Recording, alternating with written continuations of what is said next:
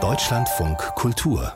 Vollbild Christian Friedel haben wir gerade gehört. Er hat uns ja erzählt, wie er selber mit den vielen ethischen Fragen sich auseinandergesetzt hat, als er die Rolle des Auschwitz-Kommandanten Rudolf Höss im Film The Zone of Interest angenommen hat.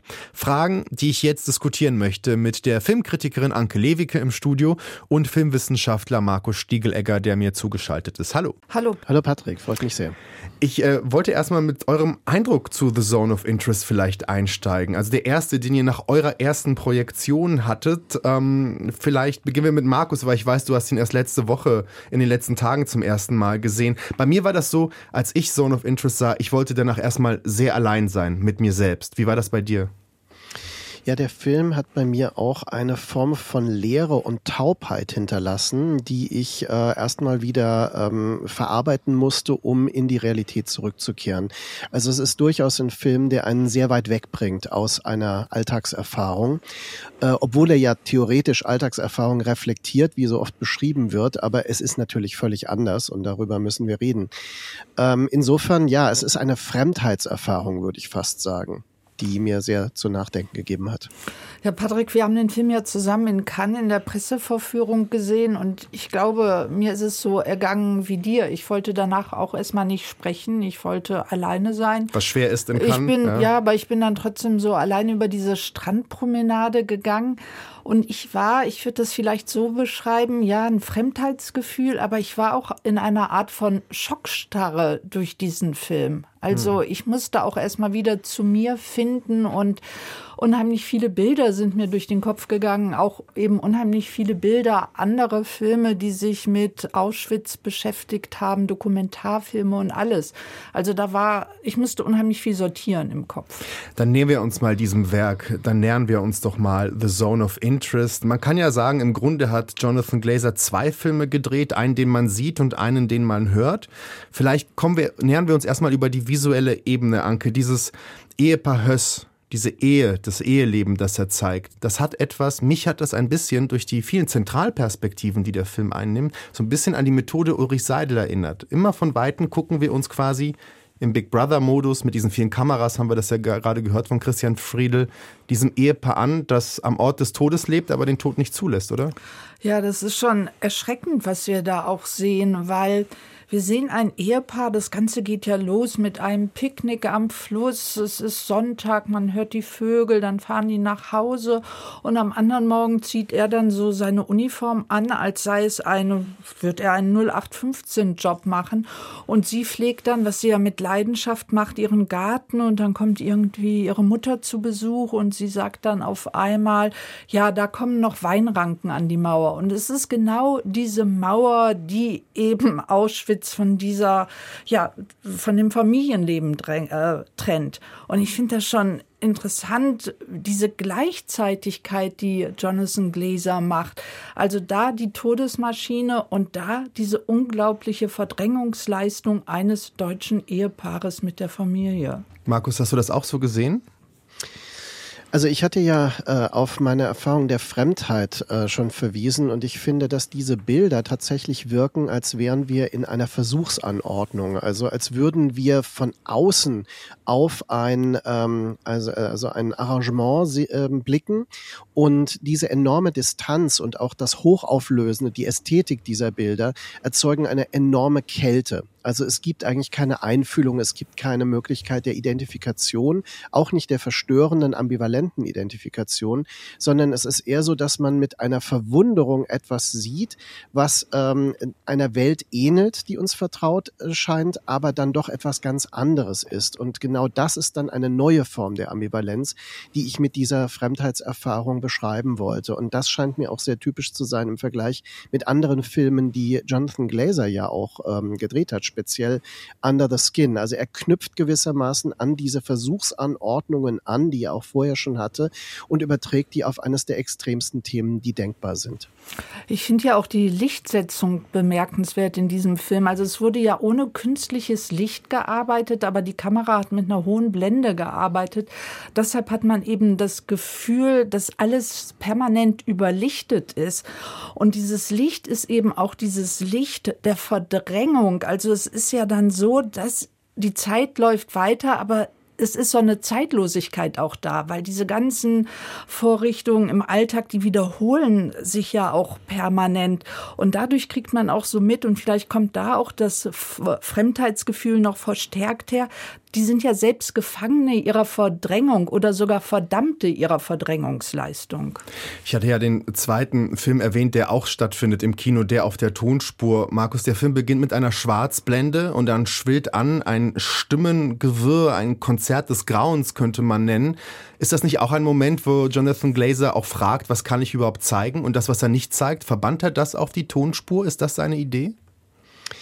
Naja, in diesem permanenten Grundrauschen, das der Film hat, das ja wie eine Komposition funktioniert. Also man muss wohl davon ausgehen, der Film enthält relativ wenig ähm, Sounds, die man als Musik identifizieren würde. Also das kommt nur an zwei, drei Stellen eigentlich.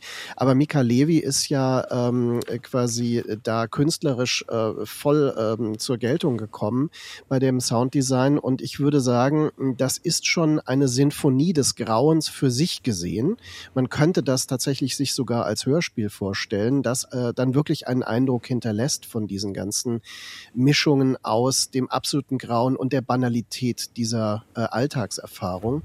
Ähm, also insofern ist das durchaus ein Hörfilm und lotet die filmischen Ausdrucksmöglichkeiten auf eine Weise aus, dass ich, ähm, was ich bei Under the Skin auch schon sagen würde, Jonathan Glazer für einen der großen Visionäre des kommenden Kinos ähm, sehen würde.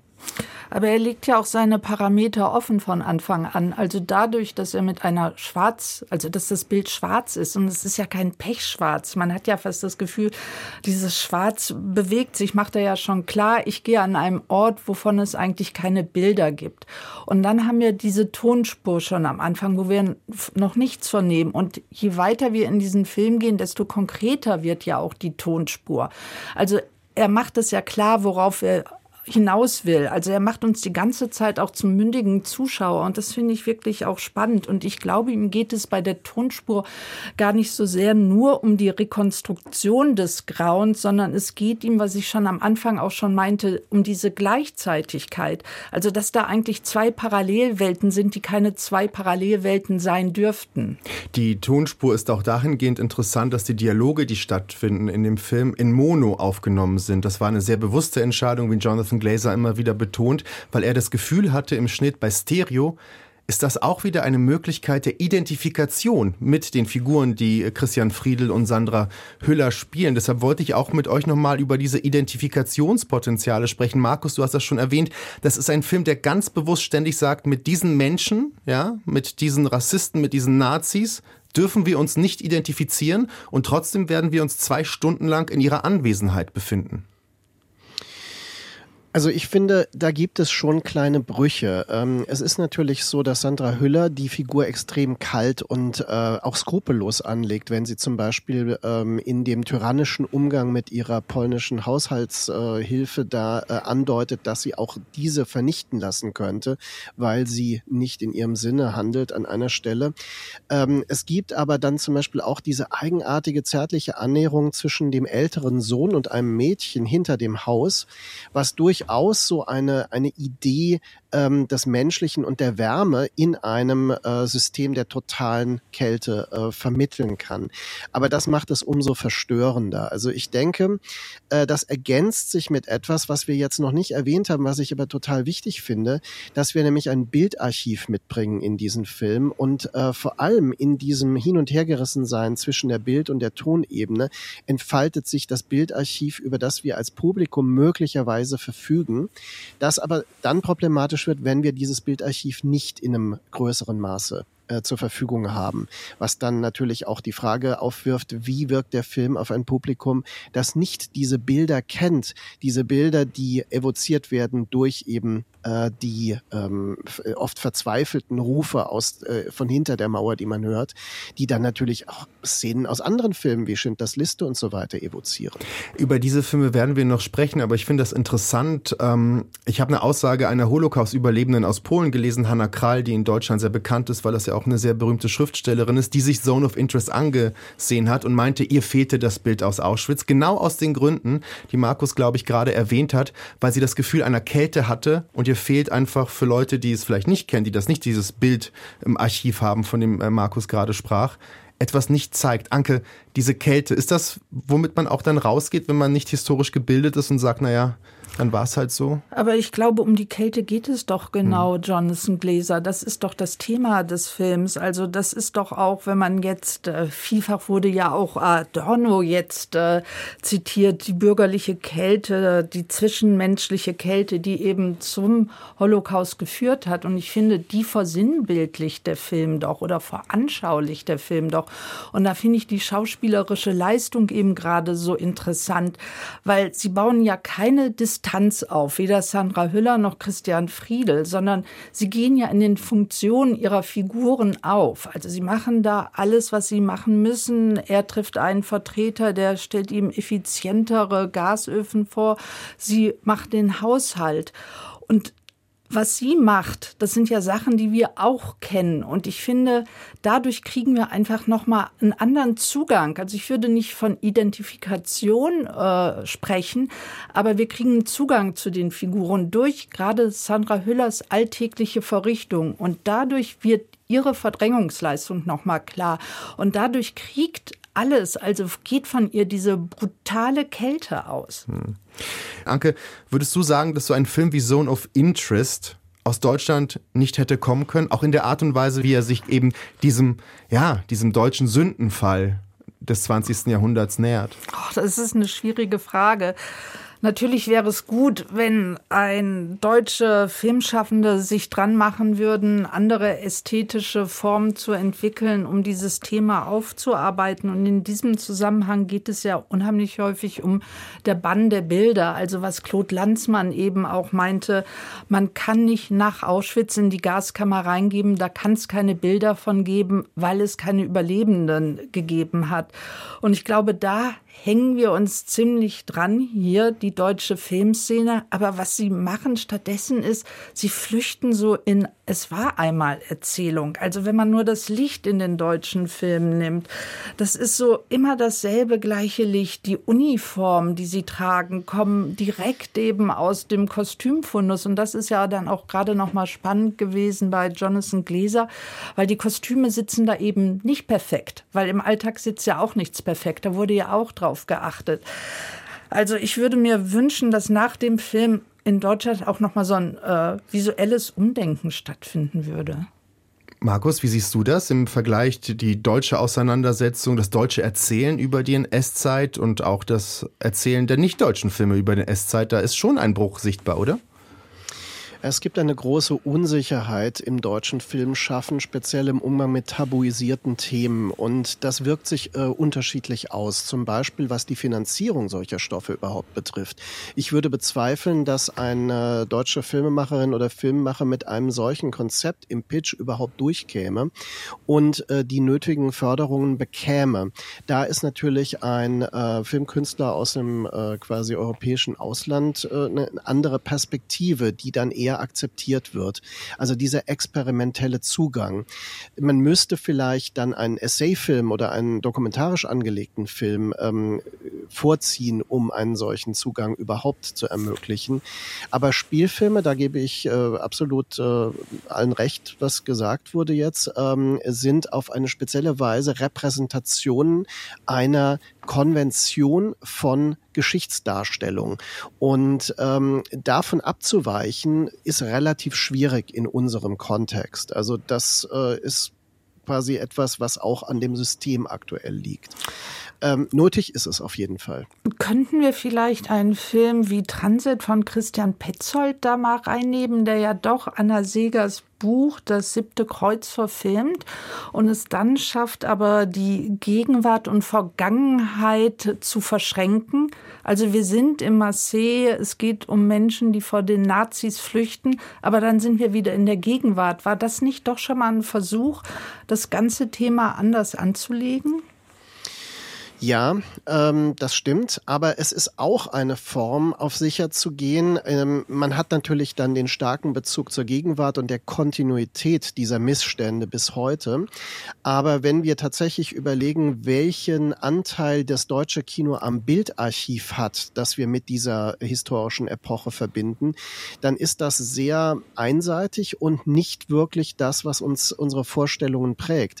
Wenn ich jetzt drüber nachdenke, dass eine äh, amerikanische amerikanische Indie-Produktionen wie die Grauzone über die Sonderkommandos in den äh, Gaskammern äh, mit Harvey Keitel in der Hauptrolle, ähm, wie dieser Film quasi massiv äh, Bilder sucht des Undarstellbaren, also quasi das, das Undarstellbare ins Bild rückt und da so Pass pro Toto äh, vorgeht, äh, das finde ich äh, wesentlich intensiver, muss ich sagen, als eben diese deutschen Versuche auch um die Ecke quasi nochmal Perspektiven zu finden. Das ist für die Kontinuitätsbewusstseinsschaffung sicher wichtig, aber es ist gleichzeitig nicht ein Beitrag zu dem eigentlichen Bildarchiv, was wir brauchen, um die fehlenden Bilder aus Zone of Interest zu ergänzen. Würdest du denn auch sagen, dass dadurch auch so gewagte Filmexperimente auch dann eher aus, ja, aus dem Ausland kamen? Wenn ich so denke an Liana Cavanis Filme, Der Nachtportier ja. zum Beispiel, oder Pier Paolo Pasolini mit Salo. Das sind jetzt nur zwei Beispiele. Also diese, diese Ära des Nationalsozialismus, dass die sich dann schon auch als fruchtbares Thema, so muss man das ja sagen, für Filmemachende in den letzten Jahrzehnten auch schon erwiesen hat, um, ja, wie würdest du das sagen, äh, äh Markus, äh, etwas zu erforschen, etwas darzustellen oder nur zu provozieren, weil man ein Tabu bricht? Also Tabus sind ja ein Thema, die haben eine bestimmte Funktion. Also Bildverbote zum Beispiel haben in Gesellschaften immer eine Geschichte, einen Kontext und sind ja auch variabel. Diese Grenzen können immer wieder variiert und verschoben werden. Es ist ja auch so, dass die Zensur äh, entsprechend unterschiedlich damit umgeht. Wir haben jetzt die Situation, dass ein Film wie Salo von Pasolini, der ja eine, eine quasi Metapher des Holocaust ist und keine direkte Repräsentation, äh, dass der jetzt inzwischen mal freigegeben ist in Deutschland. Also er fällt nicht mehr unter das Bildverbot. Die Bilder, die er sucht, sind radikal und provozierend, aber sie haben damit auch relativ viel ausgelöst. Ob Sie quasi das äh, Bildarchiv äh, begründen und auch äh, quasi das äh, behaupten möchten, da bin ich mir nicht so sicher, denn ähm, da denke ich, dass ein Film wie Der Junge im gestreiften Pyjama tatsächlich äh, mehr hinterlässt ähm, in diesen Vorstellungen äh, als eben ähm, jetzt Salot zum Beispiel. Ja, mein Bildarchiv ging, glaube ich, ja los in, in der Schulzeit, dass ich in der zehnten Klasse schon den Film Nacht und Nebel gesehen habe von Alain René aus dem Jahr 1956. Und er nimmt ja Bilder aus dem Konzentrationslager. Er zeigt ja, wie die Todesfabrik äh, funktioniert hat. Dazu nimmt er die doch auch atonale Musik von Hans Eisler und Paul Celan spricht den Kommentar. Und dieser Film, der hat auch was Kaltes. Und für mich schließt sich jetzt mit dem Jonathan Gläser im Grunde so ein Kreis. Also, weil beide Filme hinterlassen, ja, Markus, du hattest es als Lehre bezeichnet, aber ist die Lehre nicht vielleicht auch äh, der richtige Gefühlszustand, weil wenn ich jetzt so Filme nehme wie Schindlers Liste oder Das Leben ist schön, da gibt es ja immer so einen Moment der Katharsis, also wo ich auch mhm. erlöst werde, wo ich weine. Und genau diese beiden Filme, Nacht und Nebel und jetzt eben Jonathan Gläsers, die verweigern mir das Weinen. Ich kann, kann nicht erlöst aus dem Kino kommen.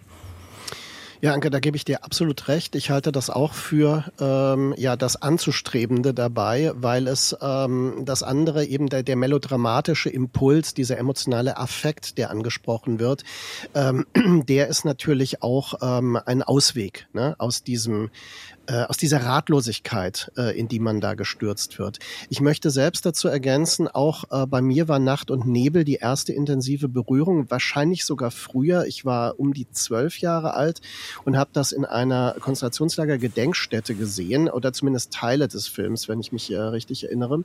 Und äh, das war aber etwas, was unauslöschlich ist, was ich eben meine, was das Bildarchiv prägt, was wir abrufbar haben müssen. Und ich mache leider die Erfahrung, dass es sehr unterschiedlich in der Bildung von Jugendlichen ist, äh, was sie kennen. Und ähm, ich mache auch die Erfahrung, dass meine Studierenden, die 19, 20 sind, ähm, wenn sie mit diesem Film konfrontiert werden, oft äh, völlig ähm, unfähig sind, mit diesen Eindrücken umzugehen, sich darüber beschweren auch, dass sie da überhaupt mit konfrontiert werden und diese Bilder nicht kennen bisher. Und das ist zum Beispiel etwas, was für frühere Generationen zum Teil ein bisschen unvorstellbar erscheint, was man aber jetzt sich klar machen muss. Das ist auch diese Sache, dass auch tatsächlich viele glauben, dass Hitler in einem Kino verbrannt ist nach dem Film von Quentin Tarantino.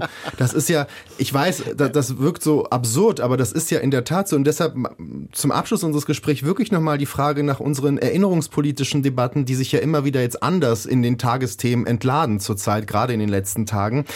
Würdet ihr denn jetzt sagen, dass Zone of Interest ein Beginn sein kann? Schließt da etwas aus? Schließt da etwas ein? Beginnt mit ihm etwas? Endet mit ihm etwas? Kann man das jetzt schon vielleicht umfassen?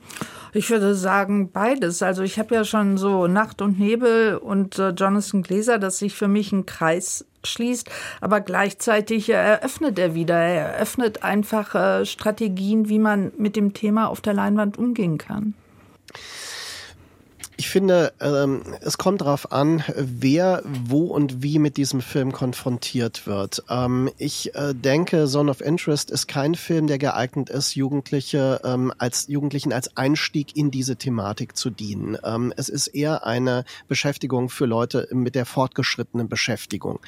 Ähm, also insofern ist es vielleicht kein Film, der für die Bildungsarbeit als so das singuläre äh, Medium präsentiert werden kann. Er erfordert unheimlich viel Zusatzwissen und Zusatzkenntnisse. Künstlerisch gesehen, denke ich, ist es ein deutlicher Schritt in eine neue Richtung. Es ist einer der Filme, äh, die ein Kino der Zukunft markieren, das sich abwendet von der konventionellen Psychologisierung von Figuren, von dem konventionellen Narrativ und der die Form selbst als Essenz etabliert. Und äh, das scheint mir hier sehr wichtig und auch sehr radikal zu sein. Ein paar Denkanstöße wollten wir aber doch geben. Auch ein bisschen Kontext, auch ein bisschen Hintergrundwissen. Ich bedanke mich bei Markus Stiegelegger, der mir zugeschaltet war, und bei Anke Lewicke für diese Debatte über den Film The Zone of Interest, der seit Donnerstag in den Kinos ist. Vielen Dank euch beiden. Danke. Danke auch. Danke auch. Tschüss.